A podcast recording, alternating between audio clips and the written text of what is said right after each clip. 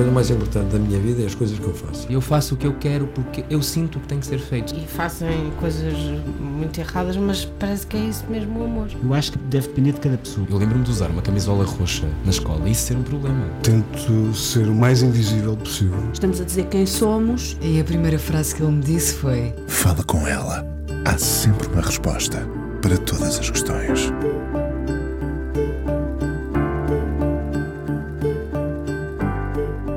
Som da rádio traz para a nossa frente os olhos azuis dela que passam a ter voz. É primeiro desconcertante que aquela mulher de roupa alinhada queira desmanchar-se e desmanchar-nos com o seu discurso assertivo. Uma punk em tailleur, uma conservadora de cabedal. Há mais de 40 anos já ela andava a falar da presença das mulheres na música. Uma rebeldia ganha forma num espaço conquistado no FM. Ao lado de António Sérgio, traz as palavras à música. Ambos criam uma atmosfera muito particular no universo radiofónico e assim será durante décadas em programas e rádios diferentes, teimando contra a maré fácil que sempre apanhou os mais conformados. Não querem ser conhecidos a não ser dos que querem conhecer, uma minoria. Ainda não era uma imensa minoria. Ana Cristina e António Sérgio são um par da rádio e da cena musical portuguesa do pós-25 de Abril até ao fim da primeira década do ano 2000. Viveram muito, ouviram mais, trocaram músicas e opiniões que às vezes eram muito diferentes. Amaram os filhos, passearam os cães e era como se, em fundo, ali estivesse sempre o rock and roll. E estava. De dia, consultora de sistemas de informação, conectada com o mundo inteiro. À noite, dedicada a dar voz aos que ousaram enfeitiçar-nos com as suas canções. De Cobain a Ian Curtis, Jim Morrison, os chutos, Tom Waits em todos os tons. Livros e rubricas. Quem é esta mulher, hoje, 14 anos depois da morte do homem que muitos lembram? O que faz? Que música ouve? E como lembra os dias da rádio? Ana Cristina Ferrão, hoje não fala com ela. Olá, Ana. Olá, Inês. Em 1980, por aí, 82 já, se calhar, ninguém adivinhava que esses olhos eram azuis, uh, porque vivíamos no tempo em que a rádio, de facto, não tinha rostos, só lugar à imaginação. Um, não há como não ter saudades desse tempo. Eu acho que sim. Ou antes, quando apareceram as primeiras câmaras muito incipientes na, na rádio comercial, uh, nós achávamos aquilo completamente uh, abusivo, quase. Uh, o Sérgio, então, sempre teve muita preocupação porque achava que não tinha imagem de televisão, e não tinha. E, e, também traumatizado porque essa imaginação que os fãs têm, que é tão linda e tão maravilhosa e que nos torna tão maviosos no seu, no, lá no seu subconsciente dava às vezes a situações tão anacronicamente cómicas como alguém chegar ao pé deles e dizer: António Sérgio, ai, você é tão baixo. E o Sérgio dizia assim: Está bem, eu não sou Zé Ramos. Porque o Zé, com o seu grande vozeirão, seu tinha porte. também o seu porte uh, compatível com o vozeirão que tinha. E o Sérgio era um homem mediano, uh, barbudo, sim, com aquele ar assim uh, másculo, mas não propriamente um, um homem zarrão daqueles que as pessoas gostavam. E isso aconteceu com várias pessoas. Olha, e contigo? E como é que as pessoas te imaginavam? Não faço ideia, nunca soube, nunca soube. As pessoas uh, ainda hoje me dizem reconheço a tua voz. Uh, há pouco tempo eu estive na FNAC e disseram-me outra coisa que sabes que eu agora sou muito sensível aos carinhos porque falaste nos 14 anos, eu sempre fui uma mulher muito mimada e ainda sou muito mimada pelo meu pai e pelo meu cão. Uh, o meu coelho não é assim tão de me mimar, eu, mas eu também não. Portanto, acho que eu e o coelho temos ali uma relação muito de aceitação mais mútua. É mais mas fugível. eu como coelho, não é? E ele se calhar sente isso. Olha, ela se calhar fazia-me ali à caçador, mas não faço, claro que então o, meu, o coelhinho é, é, amoroso. Mas eu com os cães tenho assim uma relação mais. Sempre tiveste. Uh, sempre tive, como sabes. E, portanto, uh, são os dois únicos machos que me dão meiguice uh, cotidiana. Uh, de resto, às vezes, um amigo ou outro faz isso. E então fico muito sensi sensibilizada quando alguém me diz alguma coisa. E houve uma senhora que nós estivemos na FNAC a fazer uma apresentação do livro do Henrique Amaro. pronto, eu estive lá, que eu colaborei e fiz um, um bocadinho de uma recensão relativamente aos anos 80. E estavam quatro pessoas na sala, portanto, eu adorei fazer aquilo, fez-me lembrar os tempos do Sérgio de ir passar música a discotecas e estarem, uh, imagina, 20 pessoas e das 20 pessoas. Uh, sei lá, seis eram os donos da discoteca e os outros 14 eram as pessoas que tinham alugado a discoteca e que dançavam, não é? E, e, e, então a, a, a, senhora no fim vai dizer assim: gostei tanto da sua voz, não a conhecia. E eu disse: ah, ok, obrigado. E fiquei ali toda babadinha. Porque vale a pena falar, nem que seja só para uma pessoa, não é? Exatamente, vale sempre a pena. Olha, a, única, a última vez que eu e o Sérgio estivemos a, fazer uma apresentação foi na, na FNAC do. Penso que aquilo se chamaria Alegro na altura, portanto, com o Rui Miguel Abreu e era num dia em que havia futebol. Então só tínhamos uma pessoa. uh, e era Mas o dia dos faziam... anos da minha filha. E então, nós não fomos jantar com a Ana e com os amigos, uh, que na altura estava na Berra o restaurante O Âmbito, do Pedro Miguel Ramos, ali na, uh, na eletricidade. Não, na, ah, não, não, sim, sim, exatamente. Sim, sim. E nós, na Central Tejo. Na Central Tejo, exatamente. E nós fomos para a FNAC fazer aquilo, porque tínhamos comprometido com o Rui, e tínhamos lá uma pessoa. E não estás a ver o que nós nos divertimos os quatro. Eu, eu fazia de pivô, entrevistava os dois e, pá, e tal, e o rapaz ali muito competente. E disse, ah, nós estamos a fazer para ti como se fazíamos se tivessem aqui mil pessoas. Isso pode ser uma, uma boa metáfora para o que foi a vossa vida em conjunto? Esse lado de diversão sempre. Acho que sim, acho que sim. Principalmente um, um lado de querer fazer coisas. Uh, eu e o Sérgio, era, aquilo era quase uma militância. Nós queríamos fazer coisas. Também havia muito, muita coisa para fazer. Eu acho que agora continua a haver muita acho coisa para fazer. Continua a haver muita coisa para fazer. A, a, a, maneira como tu expões o que fazes é que é muito diferente. É, é porque somos muitos também, somos não é? muitos a fazer, uh, os canais são muitos para divulgar. Uh, aquilo que se faz às vezes não tem uma triagem.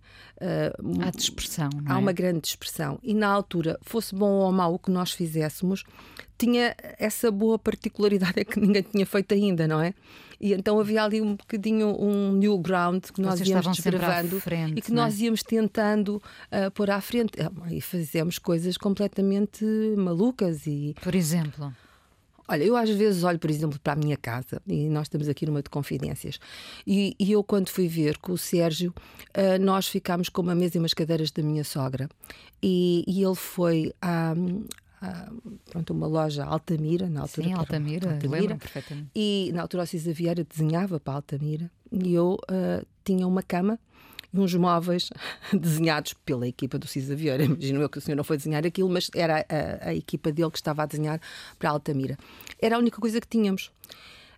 E isso manteve-se durante muito tempo, porque a mesa e as cadeiras redondas, brancas, uh, nórdicas, que agora seriam um sucesso, foram-se mantendo enquanto todas as pessoas tinham as casas, os cortinados, aquelas... Não, porque nós queríamos a mesa para comer com a família, porque sempre adorámos comer em família, e debater o dia e discutir as coisas e falar com os miúdos, mesmo quando eles eram pequeninos. O que é que sonhaste de manhã, pequeno almoço? Ah, então, qual foi o seu sonho desta noite? Olha, eu sonhei. A pessoa, conforme a idade do miúdo, diz o que sonhou, não é? Ou, ou imagina o que gostaria de ter sonhado. Exato. E e, e, nós, depois a seguir, aquilo arrumava-se e escrevia-se. Portanto, era sempre um sítio de trabalho. A mesa. A mesa, a mesa da sala. Ainda hoje é. A minha sala tem um espaço muito grande ocupado com os discos em vinil que eu não consigo tirar de lá. E eu sei que não preciso trazer discos, mas fiquei tão desapontada. Olha, Inês, não quero que eu leve os discos.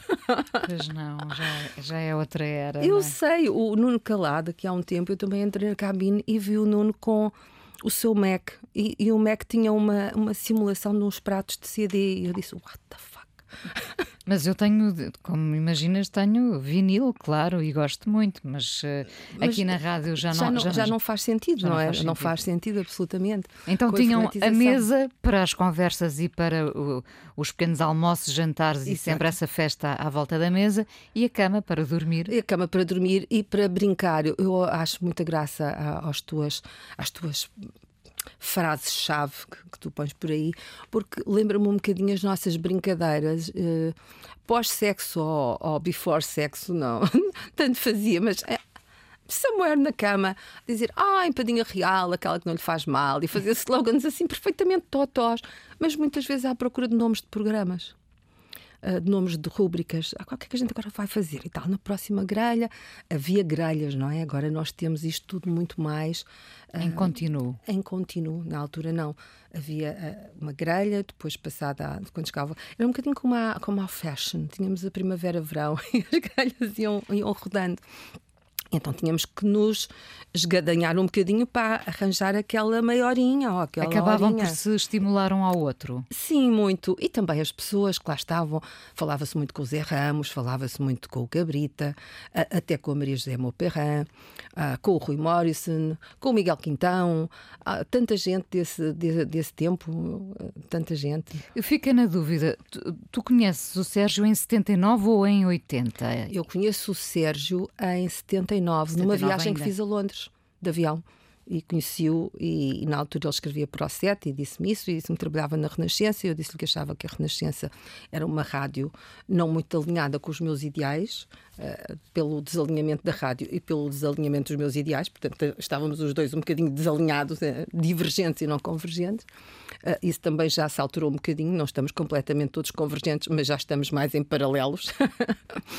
e, e, e, pronto, e depois, olha, volta ao teu livro mais uma vez, telegramem-se, ele telegramou-me.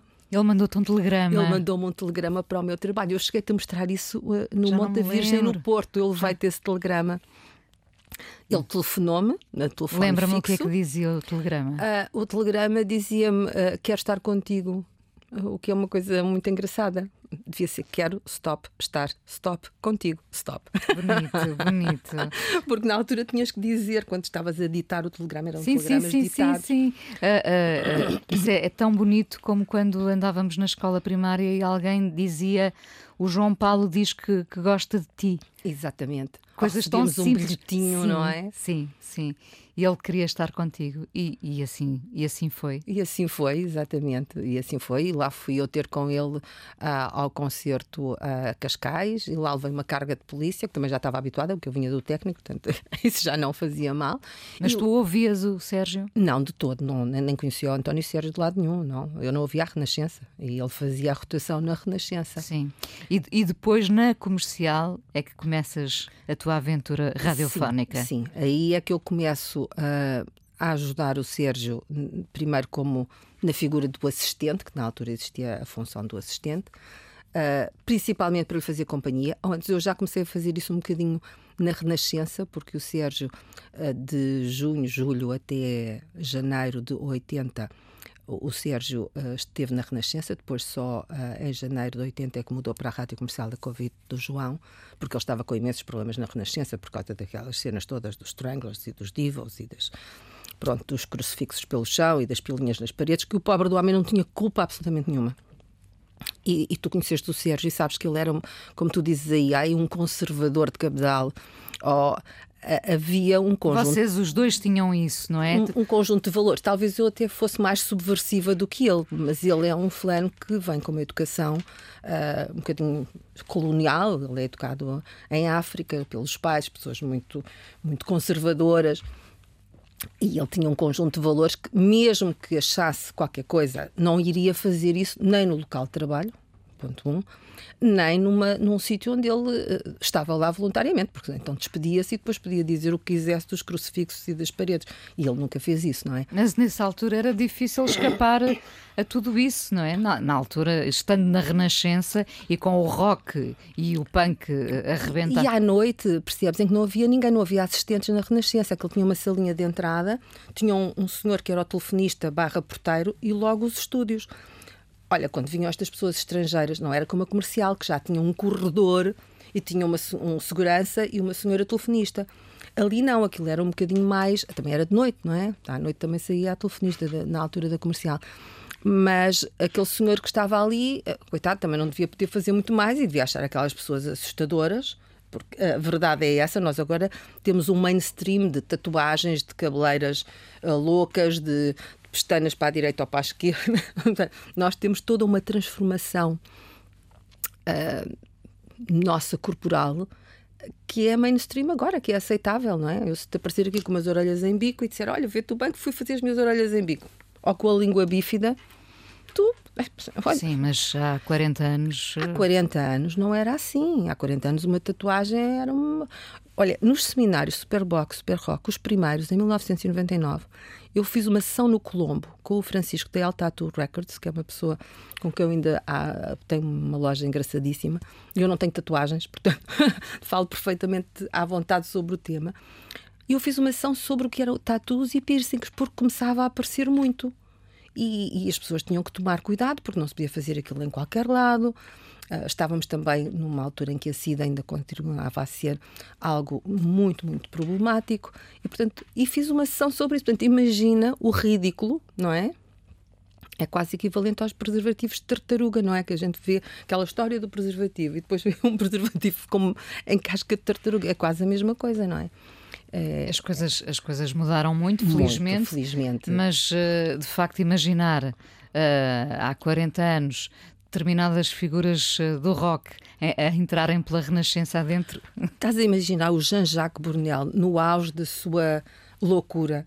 provavelmente até já bem animado, não é? Porque tinha vindo de, de, jantar com certeza com a editora e tudo isso, e as pessoas, naturalmente, nós fazemos sempre publicidade à nossa gastronomia, à nossa arte de vinícola. Estás a imaginar o que será aquele homem a entrar na, no estúdio da Renascença e a ver os crucifixos e, e o Sérgio está em cabo e não pode fazer nada. Ele nem sabe que aquilo está a ocorrer. Mas, obviamente, é responsável. Ele estava a ser subversivo sem querer.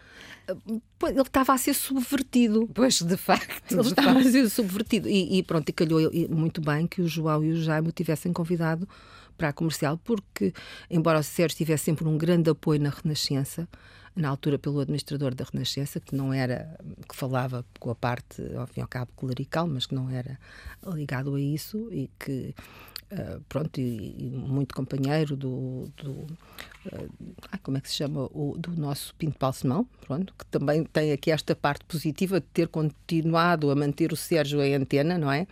Uh, esse, esse senhor, de facto, foi, foi extraordinário, mas aquilo chegava a uma altura em que seria, se calhar, até mesmo incomportável para ele manter, não é? Tu acompanhaste o som da frente desde o início? Desde, ou antes, eu acompanho o fim do rotação, na Renascença. Na Renascença. Acompanho o fim do processo do Sérgio pelo disco pirata e, e, acompanho depois todo o percurso a partir daí na comercial. E aí é onde eu lhe começo a dizer atenção, porque uh, eu acho que o Sérgio é uma pessoa rebelde do ponto de vista artístico e, e de, de num formato conservador. Num, num formato uh, íntimo de conservador. Só que, na realidade, ele queria que as coisas acontecessem. O mundo tinha que mudar e o mundo tinha que girar. E muitas vezes isso fazia-o, uh, se calhar, até avançar para coisas, como foi o caso do disco pirata, que se calhar numa situação normal ele não faria, mas era tão injusto lá fora as pessoas estarem a ter acesso àquele som, estarem a ter acesso a tudo aquilo e nós cá continuarmos a ser bafiantes e bolorentos à espera que aquilo vendesse muito, muito, muito para depois os obrigarem aqui a editar. Ele editou e pronto. E vocês fizeram muitas viagens? Para, muitas, para... muitas. Mas não para isso, porque isso já estava editado. Antes eu apanhei o, o post-mortem do, do Sérgio com um processo em cima gravíssimo, com despedimento da Valentim de Carvalho. Ou antes, só na Renascença é que não foi despedido. Exatamente porque uh, havia essa noção também do Alberto Fernandes, que há pouco escapava-me o nome do senhor, uh, de perceber que havia ali uma coisa, um diamante em bruto. Antes, aquele homem conseguiu ver um Sérgio 40 anos antes ou 30 anos antes. Mas faziam viagens também para ir procurar música e ir ah, ver claro, concertos? Claro, claro. Mais até para procurar música do que para ver concertos. O Sérgio adorava, pronto, nós íamos a Londres dois em dois meses, mês e meio, mês e meio, o que era, para a altura, era preciso muito dinheirinho. Era puxado, era puxado. E vinham com imensos discos na carregados, mala. Carregados de discos nas malas. Tínhamos também os fãs que iam e quando saíam do aeroporto passavam na comercial e deixavam os discos por abrir, e nós às vezes dizemos, mas, mas tu ainda não abriste. Uh, uh, olha, a Gabriela, por exemplo, que está agora na, a, a trabalhar nessa área e que está em Miami, deves conhecer, a Gabriela vinha e trazia aquilo e entregava ao Sérgio. Olha, comprei estes todos, toma. Fizeram muitos amigos. Acho que sim, acho que temos muitos amigos. Alguns até que nem, nem, conhecemos, mas que temos muitos amigos. Por isso é que tu consegues ter, por exemplo, o espólio do Sérgio na lista rebelde e nos blogs que existem do John Marks e, e do o Sota, tanta gente, o Mário João, com os recortes que têm feito e continuam a publicar. Houve 14 anos depois, aquela gente continua a publicar. Tem uma militância, uma militância e um valor, e eu tenho um apreço por eles extraordinário. Ana, vamos à primeira canção. Eu sei que é muito complicado uma mulher como tu, que ouve tanta música, escolher duas canções só para esta conversa. Olha, eu escolhi uma uh, porque é uma pessoa que eu tenho uma paixão especial, uh, acompanho há muito tempo. Uh, achei que devia trazer coisas de mulheres, porque acho que cada vez mais nós temos que defender a nossa posição e, e, a, nossa, e a minha posição de mulher é uma posição completamente inclusiva e, como tal, a Anoni uh, uh, é, é uma pessoa que eu tenho um carinho extremo. e este último álbum, My Back Was a Bridge for You to Cross, é se calhar o título do livro que eu não escrevi, mas que gostaria de ter escrito e, e ele tem lá três canções que eu. Uh, é verdade, é verdade. Tem It Must Change, tem o Can't e o Be Free. Eu pensei trazer o Can't. Uh, por causa da, da, morte da tua mãe, por causa da morte da minha mãe, a morte do Sérgio, um bocadinho por esta aura uh, mais espiritual que temos aqui em cima e se calhar do aceitar ou não aceitar essa, essa, essa distância, não é? Que é uma distância que nós esticamos e não chegamos lá. Uh, e às vezes desesperamos. O You Be Free, uh, mais curto e mais incisivo, mas uh, acho que o It Must Change, acho que continua a ser, uh, ao fim e ao cabo, o legado que eu, que eu tenho, que eu impus ao Sérgio um pouco, porque o Sérgio era, uh, quando o conheci, eu sou mais nova, pai, 8 ou 9 anos, mas ele era mais impulsivo, sempre foi, mal feitio, refilava, ou antes resingão, ele, resingão, resingão, pronto, tudo isso. E eu enfiei-lhe essa. Da, o drive é a mudança e, e, as pessoas têm que te aceitar para se conseguir mudar. Portanto, nós temos que fazer chegar a mensagem para que a mudança se concretize. Pode ser pela violência, como dizia o Brecht, pode ser. Eu também gosto de coisas extremamente violentas e gosto de hardcore e gosto de metal e gosto de tudo isso, e tu sabes que eu gosto e que, e que vivo por aí muito bem. Mas há alturas, e achei que estava na antena 1, e por respeito enorme que eu tenho e que o Sérgio mencionou a quem nos ouve, porque nunca é o tu, é sempre você, uh, nunca se diz uma asneira, e o Sérgio dizia muitas, nunca ouvi dizer uma asneira em rádio. Uh, é um respeito por quem está do outro lado e que não nos conhece na intimidade e com quem não podemos fazer um tocato lá, porque não sabemos se a pessoa está receptiva a isso ou não. Então, acho que o It Must Change é capaz de ser a proposta mais mais acertada. Adequada, acertada. Vamos a isso, a Anoni.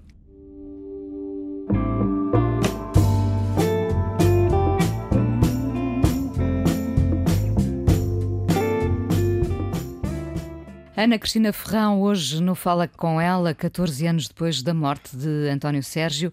O que nos ensina a morte, Ana? Ah, quando o Sérgio morreu, e ainda hoje, eu não consigo chorar. E amo as pessoas que conseguem chorar. E, e diz-me assim: porquê é que tu não consegues? Se quando tiveste que abater um cão, tu choraste três semanas seguidas que o Sérgio já não sabia o que ele havia de fazer, já, já me dizia: olha, vai chorar para o outro lado, quer dizer, já não posso ver. Um, eu ainda não consegui chorar. E, e, tal como não consegui chorar, não consegui fazer uma série de outras coisas. Não consegui mudar os lençóis da cama onde ele esteve deitado durante eu lembro-me disso. Muitos anos. Mudei-os na pandemia, porque tive uma empregada que me deu essa força. Tu ficaste sempre com os mesmos lençóis? Fiz a cama por cima, porque eu tenho uma panca com lençóis, confesso. Eu gosto muito de uma cama muito esticadinha. E o Sérgio também gostava, e gostava desse meu lado de princesinha do lar, de lhe fazer a caminha esticada para ele chegar e com lençóis de linho ou com lençóis de algodão e passá-los a ferro. E então, uh, quando eu tive que pôr o Sérgio uh, na cama, e agora vamos falar da, daquilo que. Deixa-me voltar atrás. O luto é antissocial. Eu acho que quem estiver do outro lado e tu que estás aí percebes isso perfeitamente. Ninguém quer falar do luto, ninguém quer ouvir falar do luto, porque as pessoas é como às vezes a deficiência, olha-se para o lado. E isso não quer dizer que nos desrespeitem, eu tive que perceber isso, não é ou que gostem menos de nós, é que as pessoas não suportam ver-nos sofrer e, e ao suportar ver-nos sofrer, antecipam o sofrimento que vão ter. E então isto fica aqui uma cascata de. E eu que sempre fui contra uh, o ir a funerais e na altura a minha mãe, coitadinha, dizia-me assim: oh, tens que ir, os meus pêsames. Eu chegava lá e dava-me vontade de rir. Dizia isto é uma palhaçada, vêm todos para aqui, depois põem-se a rir e não sei o quê, de falta de respeito. Eu, às vezes, nos meus 16 anos, super revolucionária, pintava cartazes, fazia seguranças de manifestações. E agora percebo: não, não é isso. As pessoas não vão lá elas vão lá pelo morto, mas vão lá consolar o vivo. Portanto, há aqui um bardo quase uh, relacionado com isto. Mas isto uh, para te dizer o que é que eu fiz relativamente ao, antes de pôr o Sérgio na cama, porque o Sérgio morreu em casa, eu fui fazer a cama. E desde aquele momento em que o Sérgio caiu, eu ainda estou em piloto de fazer coisas. Eu tenho que fazer coisas. E, e isso já vem de trás. É um, talvez seja o, o karma da mulher da minha idade, que é tomar conta dos outros, é pensar nos outros. Mas eu também pensei sempre muito em mim. É, é, és cuida... Já percebi que continuas a ser é uma cuidadora. extrema cuidadora, não é? Uh, alguém cuida de ti? Cuido eu, cuido eu. Ah, eu aprendi com 20 anos, eu tive uma grande depressão com o meu primeiro casamento, porque não cuidei de mim. E a minha mãe cuidou, a minha mãe não vivia cá e veio e olhou para mim e disse-me: Filha, o que é que se passa contigo? E levou-me a um psiquiatra de urgência, porque eu só fumava, não, não comia, não dormia há muitos dias. E, e na altura disseram-me: pronto, tem que resolver o seu problema, porque ou fica a tomar comprimidos o resto da vida, ou então resolve o seu problema. E eu resolvi, separei-me. Uh, e pronto, e as coisas correram melhor. Era uma relação tóxica? Não, era uma pessoa extraordinária. Eu sempre tive sorte com os homens. Pessoa extraordinária. Eu é que fui tóxica porque eu, eu sentia-me tão presa pelos constrangimentos de uma rapariga de 16 anos que entra no técnico, que leva com serviço cívico, que os pais não vivem em Lisboa e vivem em casa da avó, e a avó já tem muita idade, e, e vive em Alvalade, e toda a gente conhece, e toda a gente fala. Uh, e vem com os amigos do técnico, os amigos são estranhos, e depois a menina já vai a manifestações porque é o 25 de Abril, e depois os amigos já têm o cabelo comprido e não sei o quê, aquilo é tudo tão fora daquele bairro de Sargentos, que é onde as pessoas agora têm as suas grandes casas de milhares, de centenas de milhares de euros, mas era o bairro dos Sargentos, em Alvalade.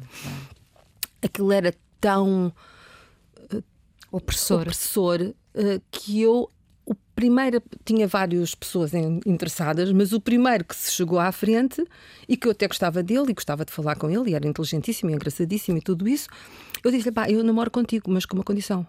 Daqui por um ano casamos, que eu não estou para estar há muito tempo à espera. E casei, passado um ano, casei, fui sem emancipada. Estar sem estar apaixonada. É, é, acho que não. Depois, quando conheci o Sérgio, percebi que não estava cima nenhuma apaixonada. Pelo Sérgio tiveste uma enorme paixão. Uma enorme paixão e era uma coisa mútua e aquilo, aquilo os cristais batiam lá em casa quando nós estávamos juntos. Portanto, havia um era vibrante. Cristal, era vibrante. E com esta pessoa, de facto, eu não tinha isso e provavelmente ele também. E sentiste é, Ressenti-me imenso e, e, tive que me separar e, e, foi muito violento para essa pessoa e para mim não foi tanto eh, e fui para casa dos meus sogros, portanto vejam bem como, como o mundo era, eu acho que há imensa gente com 60, 70 anos que deve, deve se rever nestas histórias eu saí da minha casa e fui para casa dos meus sogros, meus pais ficaram muito muito aborrecidos com a, com a situação. Mas os teus pais, com o tempo, também se habituaram a ver esta, esta rebelde que também tem o seu lado Sim, conservador, claro, não claro, é? Claro, claro. Uh, será que, ouvindo-te ao fim destes anos todos, tu não chegaste a fazer o luto em relação ao Sérgio? Passaste em frente? Como quem salta uma etapa? Eu, por acaso, quando vim aqui falar contigo, pensei, eu acho que vamos ter que abordar o tema da mental. Eu não sei se é a doença. Porque a saúde mental. É saúde mental, não é? Nós queremos é ter saúde mental. Eu, eu, acho que não fiz ainda o luto do Sérgio. Acho que não, acho que não. Eu ainda tenho o armário dele. Uh, este ano consegui tirar umas quantas camisas. Há uns tempos que tirei os sapatos. Uh, e é um bocadinho este, o Kant. É, é, o problema é tu esqueceste, é a questão do esquecimento, é, é a questão de, do, do desaparecer totalmente. E é aí que as pessoas que são fãs do Sérgio têm sido extraordinários para mim, porque eles lembram-se até de coisas que eu própria já não me lembro, porque eu estou a ficar velha. Estamos todos, é inevitável, Claro Ana. que estamos todos, mas se entendes, tu sentes que eh, as tuas capacidades cognitivas, tu já não te lembras das coisas como eram e de vez em quando aparece um, um, fã, que às vezes nem é amigo, mas é um fã que diz: Ah, olha, eu, eu encontrei-vos não sei onde, a Ana estava a fazer não sei o quê. Olha, eu pensei que você era a Kim Gordon lá embaixo no Sudoeste quando foi passar música com o Sérgio e ele foi à casa de banho. Eu não fui passar música, o Sérgio é aqui, mas ele precisou de ir à casa de banho e eu punha os discos e, e pronto, e ela disse: Ah, eu achei que você e fui ter consigo. Lembra-se, é, é verdade, houve um fulano que me foi chamar a Kim Gordon. Qual, qual Kim Gordon, não é? A mulher é um, um espetáculo. Um grande elogio. Um grande elogio, é uma coisa assim. Mas é, essas pessoas, de facto, é que uh, mantêm esta chama viva. E eu tenho um ressentimento de não se ter feito. Não é o Sérgio, é a rádio. Porque a paixão dele era a rádio. Não era ele. O Sérgio sempre se pôs em segundo lugar. O Sérgio nunca quis um cargo de direção. O Sérgio nunca quis ganhar dinheiro. Quando eu dizia aqui no início que vocês não queriam ser conhecidos, vocês só queriam conhecer uh, as pessoas que admiravam, não é? Era, era um bocadinho isso. Era um bocadinho isso, até porque nós, em termos de amigos, muito poucas pessoas foram à minha casa, porque nós não abríamos mão do, do nosso espaço. Uh, pronto, sempre fomos muito, muito seletivos nessa, nessa, nessa abertura e nesse contexto. E, eu, eu, quando estavas a falar agora das, das, camisas e dos sapatos que vais retirando aos poucos, não é? Só aos poucos. Só aos poucos. Lembrei-me de um, de um livro que, se não leste, uh, aconselho uh, que o leias, chama-se O Ano do Pensamento Mágico, da Joan Didion. Uh, não conheço jornalista, escritora americana, morreu uh, recentemente uh, e neste, neste livro, O Ano do Pensamento Mágico, ela fala da morte do marido e, a dada altura, uh, descreve uma coisa que eu achei muito bonita, ainda sem passar por uma, uma morte tão próxima. Ela diz que olhava para os sapatos dele e era como se tivesse a esperança que ele ia entrar, por, não é? Dali a pouco. É. É será que tu vês a roupa e os sapatos e, e pensas que ele, que ele vai voltar daí a pouco? Ou não? Ou sabes que não, mas é uma, uma forma... Não, eu, eu tenho plena consciência que o Sérgio não vai voltar e nunca tive essa uh, ilusão porque eu, eu, eu, passado uma semana do Sérgio morrer, eu fui logo trabalhar e, portanto, eu estou sempre em modo de fazer. e o fazer. Uh, e, mas vezes, não é, é fuga para a frente? Não, é um bocadinho como o Shining, não é? Ele ficou assim, ela não, porque ela tinha coisas para fazer. E eu sempre achei aquela. Uh, não é? Aquela máxima uh, do Nicholson sempre me ficou um bocadinho e disse: Não, eu tenho que fazer coisas, eu tenho que me ocupar. Eu tu não podias estar a escrever sempre a mesma palavra. Para não, não estar sempre a escrever I'm a dull girl. não, é? não, não, não posso ser, até porque ele nunca me iria perdoar isso, porque tinha os filhos. Depois a minha neta também apareceu logo a seguir. Mas. Uh, seguir em frente. É, é, o seguir em frente, mas é, há certas coisas, é como os discos, custa-me imenso, porque tu tocas naquilo e cada disco tem uma coisa e cada camisa tu lembras de olha, esta comprei porque ele ia à, à RTP não sei quê, então eu fui comprar um, uma, uma camisa especial, boss ou isto ou aquilo, para ele ir bonito, ele não ir de t-shirt. E porque já lhe tinha dito, já estás barbudo, estás velhote, não vais de t-shirt, já ficas assim com ar um bocado. Oh, oh, vai de camisa, ficas melhor e tal. E no outro dia encontrei uma camisa às riscas, uh, cor-de-rosa, uh, porque depois eu comprava-lhe assim coisas tipo, e ele vestia sem problema nenhum. E, e, e, tudo tem uma história, não é? Tu, tu, quando amas alguém, tudo tem uma história. Uh, sei lá, uh, os vasos das minhas bonsais. Eu não os consigo deitar fora, já não tenho os bonsais, mas minha filha diz: Mas que é que tens esta porcaria aqui? Olha, primeiro, estes vasos são lindíssimos. E em segundo lugar, tive aí a bonsai, era o teu pai que cuidava da bonsai. E, e aquilo é a pior coisa do mundo: é desmanchar uma casa de alguém que tu amas. É horrível. Porque tu avalias cada coisa e, e, cada coisa tem um peso, e é um peso que não é mensurável numa balança, é, é só mensurável na tua alma. E não consegues contagiar as pessoas com isso. e às vezes é frustrante não conseguires contagiar as pessoas com, com essa. Com Porque a... só tu sabes do valor dessas Exatamente, dessas com, essa, de... com essa medida. Mas, Mas também não vejo motivo só se for por falta de espaço. pois. É, é, mesmo esse o motivo. É mesmo, às vezes o motivo também é a falta de espaço, uh, o, o, motivo às vezes é porque também olhas para as coisas e dizes assim, isto também chega, chega ao ridículo, não é? Há tanta gente que precisa.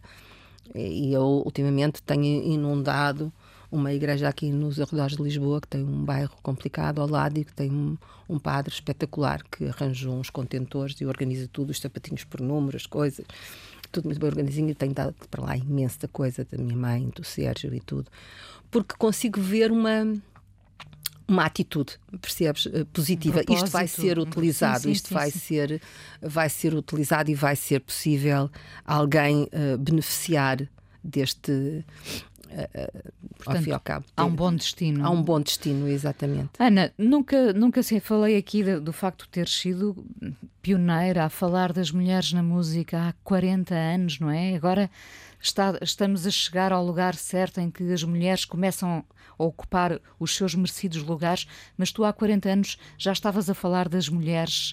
Uh, uh, no Loiras? Uh, no Loiras, morenas e ruivas. Loiras, ruivas ou morenas. ruivas ou morenas. Um, nunca não achas que por vezes subestimaste os, teu, os teus poderes todos uh, por estares ali perante uma, uma figura imponente como o Sérgio?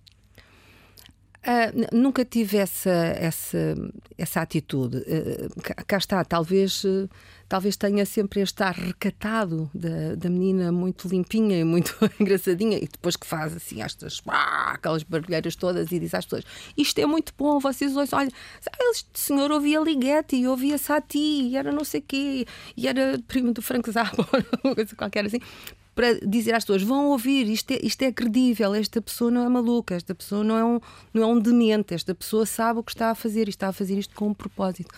Mas sabes que eh, o mundo da rádio agora não será assim, mas na altura em que o Sérgio estava lá, o Sérgio passou para a rádio comercial a recibo verde.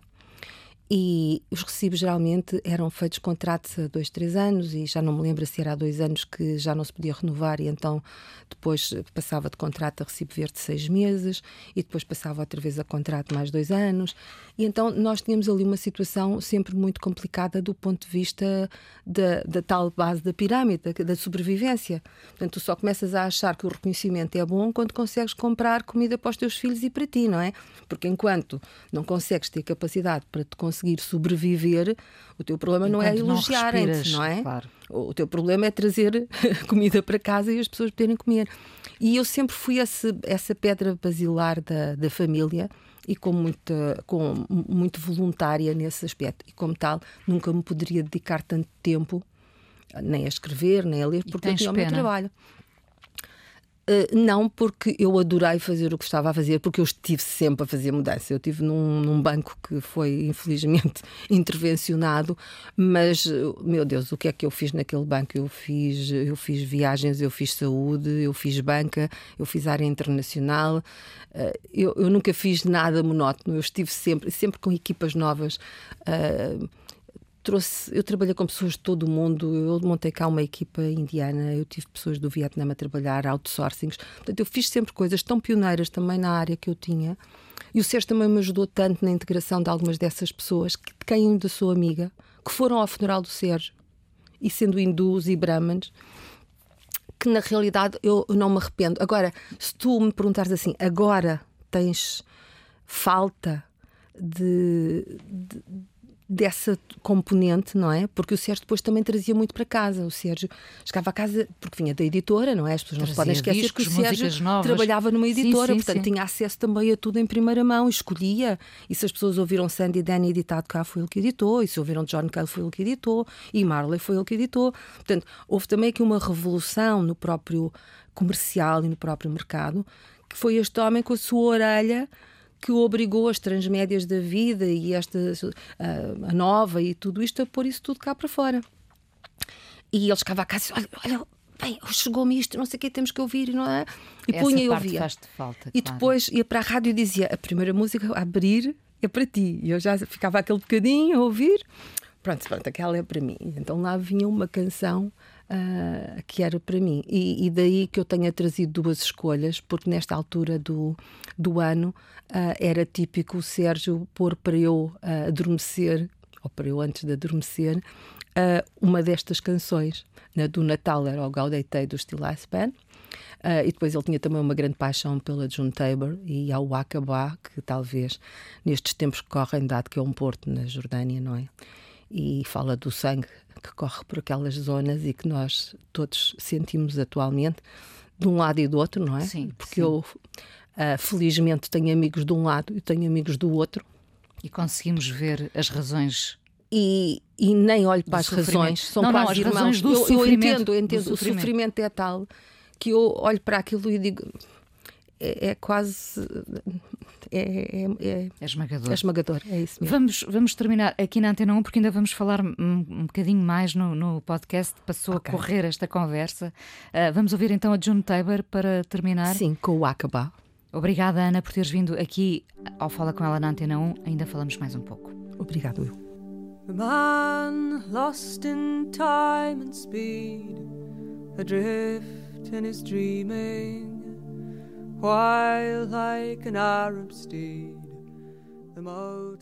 Ana Cristina Ferrão, hoje no Fala Com Ela, sobre quem gostavas de escrever que nunca escreveste.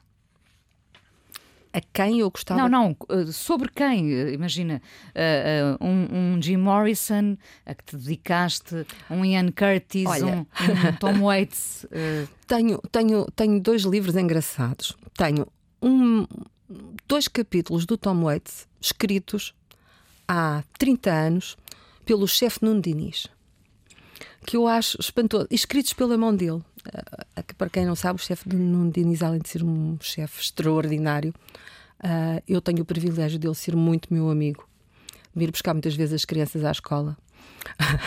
Quando o Sérgio e, tinha carro, mas eu não tinha, e, e, e, com quem discutimos muito música, que conhecia, era fã do Sérgio no Rotação, e vem daí a amizade, e eu, tenho, eu sempre tive uma amizade com o Nuno uh, enorme. E, e ele adora Tom Waits. E então houve uma altura que começou a escrever a sua biografia do Tom Waits. Está lá guardada em casa. Tenho, na altura. Podias dar continuidade a isso? Não, não, aquilo não. é do Nuno. Aquilo é, aquilo é do Nuno. Eu tenho que arranjar maneira de lhe, de lhe, fazer chegar, não é? Porque aquilo é do Nuno. Houve uma altura que eu tive uma paixão grande de fazer um livro sobre os Morphine. Não sobre os Morphine, mas sobre o vocalista dos Mark Morphine. Sandman. Sabes Mark Sandman. que eu passei uma noite com o Mark Sandman a conversar e fiquei fascinada com ele. Uh, falei-lhe, da, ele conhecia a Amália, eu falei-lhe do Alfredo Marceneiro. Uh, foi uma noite belíssima. E, Imagino, porque ele era um homem uh, talvez o músico que eu encontrei, talvez mais parecido com o Sérgio, sabes? Tu que estiveste com ele, se calhar percebes o que eu te estou a dizer. Porque o homem era uma enciclopédia ambulante e eu que sou uma tontinha que não me lembro nunca dos nomes. Mas de uma gentileza, de uma gentileza tempo, sim, enorme, sim. não é? E, eu às vezes chegava, eu falei várias vezes com ele, até porque ele foi à, à XFM na altura, recordas? Foi quando o conheci. Quando tu o conheceste e nós entrevistámos-lo, e eu lembro-me dele olhar pela janela e dizer favela. O casal ventoso. O casal ventoso, todo ali exposto, aquela ferida aberta que nós tínhamos ali na janela da Porque ele falava um português do Brasil. Brasil, porque ele tinha vivido sim, muito sim, tempo sim, no Brasil. E então, na altura em que ainda se traduziam letras de canções, eu tive esse devaneio de fazer isso. E depois tentei falar com as várias pessoas que estiveram no último, na última vez que ele esteve em, em Lisboa. E depois disse: hm, não vou por aqui, não vou, uh, não, não vale a pena, não vale a pena porque eu não quero fazer nenhuma, nada não oficial e não quero fazer nenhum best-seller, portanto uh, perdi, perdi um bocadinho. Mas não eu, tens vontade de escrever, Ana? Muita, muita, e escrevo, escrevo, escrevo coisas para mim. Uh, agora, acho que. Não sei, uh, não tenho uh, a paz necessária para organizar as escritas. Acabo por escrever aqui, escrever ali, escrever. gostava muito que alguém escrevesse sobre o Sérgio, acho que e sobre a rádio em Portugal. Gostava muito que houvesse uma homenagem tão linda como a que vocês têm aqui na, na RDP, em que tem um estúdio. Acho que o Sérgio merecia outra coisa mais, mais pública. Ou seja, eh, de certa forma, há sempre pequenas homenagens que surgem. Uh, ainda agora passámos pelo, pelo, aniversário da morte, não é? E várias pessoas publicaram imensas coisas. Há sempre essas pequenas homenagens. Faltava uma homenagem coletiva, é isso? Era, acho que, acho que sim, não sei, haver, sei lá, uma eu, eu, já me lembrei de tantas coisas. Antes até já criei um grupo. Eu acho que tu estavas nesse meu grupo do, quando comecei a levantar o espólio das coisas, porque fizemos coisas tão engraçadas. Eu, na fala da tribo, fiz uh, pessoas a tocarem ao vivo. Uh, pessoas tão, tão, tão dispares, olha, como os mata-ratos que foram tocar sem, sem bateria e sei lá, os Gift, que fizeram uma coisa maravilhosa lá, o fácil de entender pela primeira vez uh, tocado assim ao vivo na rádio com, com, o Nuno e, e, com a Sónia. Uh, mas ainda me falta, sei lá, olha, eu já tive muitas ideias, mas vou-te dizer, pronto, vou perder a vergonha. Eu acho que o Sérgio também merecia ter aí um, uma zona em Lisboa, como tem a Simone.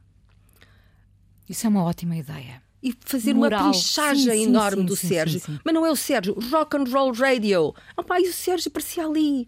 E se calhar aparecem outras pessoas também que, que fazem, não é? Aparece um Pedro Ramos, aparece um Calado, uh, aparece um Henrique. Na, na... E, e, não preciso que o Sérgio seja maior que os outros ou mais pequeno, mas Rock and Roll Radio. E, e se calhar o Sérgio seria um bocadinho. Porque eu acho que nós aqui na rádio às vezes somos o parente pobre. Houve um único globo de rádio. Um Fernando Alves sai da TSF sem um globo de ouro de rádio. Agora a SPA, felizmente, está a colmatar essa, ao fim e ao cabo, é essa ausência. Mas porquê é que aquele desapareceu? Porquê é que quando se comemoram é os não sei quantos anos dos Globos de Ouro, não aparece o Sérgio a receber o seu Globo de Ouro? E aparecem tantas outras pessoas tão, tão dignas quanto ele, mas porquê é que não aparece ele? porque é que a rádio foi eliminada. E, e, isto não tem nada a ver com a SIC, eu eh, estou eternamente grata à SIC e à Caras por terem dado aquilo, porque aquilo é para nós que fazemos rádio. Nós somos, de certa forma, invisíveis, é isso? É isso, e continuamos este, este, este invisível, mas nós é que estamos lá sempre. Nós é que temos este contínuo, não é? E se um dia houver uma grande chatice ou qualquer coisa, se calhar a rádio ainda fica lá. Se calhar o Instagram não, não é? É isso, é isso. Essa ideia do moral vai ser posta em prática. Vai vamos lutar por isso. Isso era uma das coisas. A outra... Posso reclamar para Alvalade? Podes reclamar, podes, perfeitamente. Até porque o Sérgio viveu imenso tempo em Alvalade, casa dos meus pais, ou antes o Sérgio e os meus pais. A Estrela também, que era a casa dos pais dele. Campolida é capaz de ser mais difícil. Mas uh, acho que é, é, é, um moral que faz falta. Pois faz. Faz pois... falta. Ah, depois há também, olha, há pessoas na realidade que me tocam e que são de uma, de uma ternura comovente. Eu encontrei uma pessoa que eu considero meu amigo num evento muito especial que ele estava emocionadíssimo. Eu, inclusive, consegui tirar umas fotografias dele com a filha que mostra a emoção que existia entre aqueles dois seres e aquilo era um trio, porque nós às vezes não precisamos de viver com as pessoas para termos este trio. É como eu com o meu amigo Júlio Antunes. Ele está em Paris, está um ano sem me ver, mas dá-me a mão. Uh, e disse-me assim: ainda tenho lá as coisas do lobo. E eu disse Pois é, mas eu custa-me tanto, Inês. Eu sobe-me atenção. O Rui Vaz esteve lá em casa a fotografar o anel do Sérgio, as, as latas, isto, aquilo e aquilo outro, porque nós na rádio o que é que nós temos? Não temos as guitarras. Houve uma pessoa que me quis fazer uma exposição e dizia-me assim: traga os instrumentos, mas ele não toca, só se lhe levaram um MT, mas um MT custa milhares de euros e ninguém vai deixar levar isso para uma exposição. Portanto, uh, entende? E na altura não havia fotografias, as pessoas não tinham este culto da imagem, claro, não é? Claro. E depois ele diz-me: Sabes, eu até tenho lá o cinzeiro dele. E lá está um bocadinho de DNA, tal como nas camisas e nos sapatos, naquele cinzeiro. E o Pedro Ramos conseguiu ter a profunda sensibilidade de dizer: Até tenho lá o cinzeiro dele. É, é tão, é tão gratificante ter amigos assim, não é? 14 anos depois. É uma coisa que eu acho que sou uma privilegiada. Por isso é que tu me vês feliz e me vês a irradiar, porque uh, tenho pessoas que às vezes me convidam para as coisas e eu sou um bocado renitente e estou com o rap pesado por, por, muitas coisas e não sei o quê, e às vezes até para não me expor. E, e depois as pessoas convidam-me e eu digo: não, esta pessoa eu não posso dizer que não, eu aqui não posso falhar. Oh, oh, Ana Cristina, diz aqui o, a Ana Cristina Anjinho para a Ana Cristina Diabinho: tu não podes falhar, estes não pode ser, não é? Portanto, vê lá se te orientas. E depois chegas lá e levas estes boosts de energia e vens com mais uma carga de uau, power e vou conseguir fazer as coisas. E pronto, e é assim.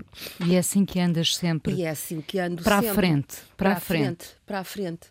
Mas, na realidade, acho que ainda não fiz o luto do Sérgio. Embora, por exemplo, para mim o luto do Sérgio não passa por ou ter um namorado ou não ter. Quer dizer, não, não tenho, não tive, um, porque não aconteceu. A minha mãe ficava danada porque eu, logo a seguir ao Sérgio ter morrido, morreu uma amiga dela e eu fui ao funeral. E uma velhota disse assim: Ó oh, menina, arranja um rapaz. Não fique para aí, que é muito nova. Arranja um rapaz. Oh, tia, esteja descansada. Eu vou já arranjar ali um ao fundo da esquina. E minha mãe: oh, Tu estás a dizer isto, as tuas tias. Oh, mãe, é tudo o que tem que ser. Eu separei-me do meu primeiro marido, fui a Londres de viagem, conheci o Sérgio, apaixonei-me por ele e ele apaixonou-se por mim. Eu posso agora sair daqui e encontrar uma claro. pessoa ali num semáforo e fazer assim: Uau! É, somos, e, e não estás de maneira nenhuma a desrespeitar a, a, o que nada, tiveram. de todo, de nada, de todo. Portanto, eu não tenho essa, essa. É um luto de uma grande amizade, como poderia ser de um grande amigo, como ainda é da minha mãe. Não tens a tentação de, de ouvir de vez em quando emissões do Sérgio? Tenho, uh, e o sinal horário também, que está na radar, na nova radar, uh, e, e, que eu tenho muita dificuldade em tirá-lo de lá, ou dizer a alguém não, porque eu, ele iria adorar ter a voz na rádio. E além disso, é uma. É fabuloso eu não sei se os meus enteados fazem isso ou não, porque é uma pergunta demasiado íntima para fazer a alguém, mas eu digo às minhas netas: olha o avô lá lá. Olha, esta é a voz do avô. E a mais pequena diz assim: porquê é que ele só diz as horas? Eu disse: olha, ele dizia mais coisas, mas agora nesta rádio só pode dizer as horas. Não tens coisas guardadas em casa de, de, com tenho, a voz dele? Tenho, mas é mais, é, é, mais difícil, percebes? Eu acho que em casa é mais difícil. A minha filha, por exemplo, não lida muito bem com isso. Uh, Emociona-se pela negativa, não é? Fica uh, muito emocionada uh, e, e, e, é, e, não, é, não é esse o espaço daquela voz. Tenho pena de não ter gravado todos os memes que ele me disse. Isso é que eu gostava. Mas tenho emoldurado no meu quarto os bonecos que ele me fazia e as coisas que ele me dizia e tenho emoldurado as folhas de papel no quarto porque olho, leio. Ah, miminho do dia, ok. Mas nós devíamos gravar as nossas pessoas quando nos dizem assim uma coisa assim, olha, peraí, repete lá, repete, repete, que eu vou gravar. Ainda que se perca o espontâneo nesse momento em que pedimos para. Mas, Mas não interessa, queremos, queremos eternizar, não é? E eu também sou daquelas pessoas que, mesmo para os meus amigos, eu não tiro o, o número de telefone. Pois ele já deve ser um telefone de outra pessoa qualquer. Agora há aí umas aplicações que dizem uh, o não sei quantos na sua lista telefónica agora chama-se qualquer coisa. Já não é nada ou outro. E eu disse: olha, isto é mais um que morreu que deve, ou que trocou de telefone. Mas eu não, não consigo, mesmo amigos meus que morreram, sei lá, ainda tenho o telefone de Jaime Fernandes na, na minha agenda. Uh, e tenho o telefone do Sérgio. Claro. Como Baby Love. Pronto. a piruzeira do amor, não é? Mas é tão gira a piruzeira do é, amor. sem dúvida. Baby Love. Ana, muito obrigada por teres voltado ao Fala com ela, sabendo que esta nossa conversa vai continuar seguramente uh, fora daqui. Espero bem que sim, Inês. Gosto muito de ti. Obrigada, obrigada. E eu de ti, obrigada coisa mais importante da minha vida é as coisas que eu faço. Eu faço o que eu quero porque eu sinto que tem que ser feito. E fazem coisas muito erradas, mas parece que é isso mesmo o amor. Eu acho que deve depender de cada pessoa. Eu lembro-me de usar uma camisola roxa na escola e isso ser um problema. Tento ser o mais invisível possível. Estamos a dizer quem somos. E a primeira frase que ele me disse foi: Fala com ela. Há sempre uma resposta para todas as questões.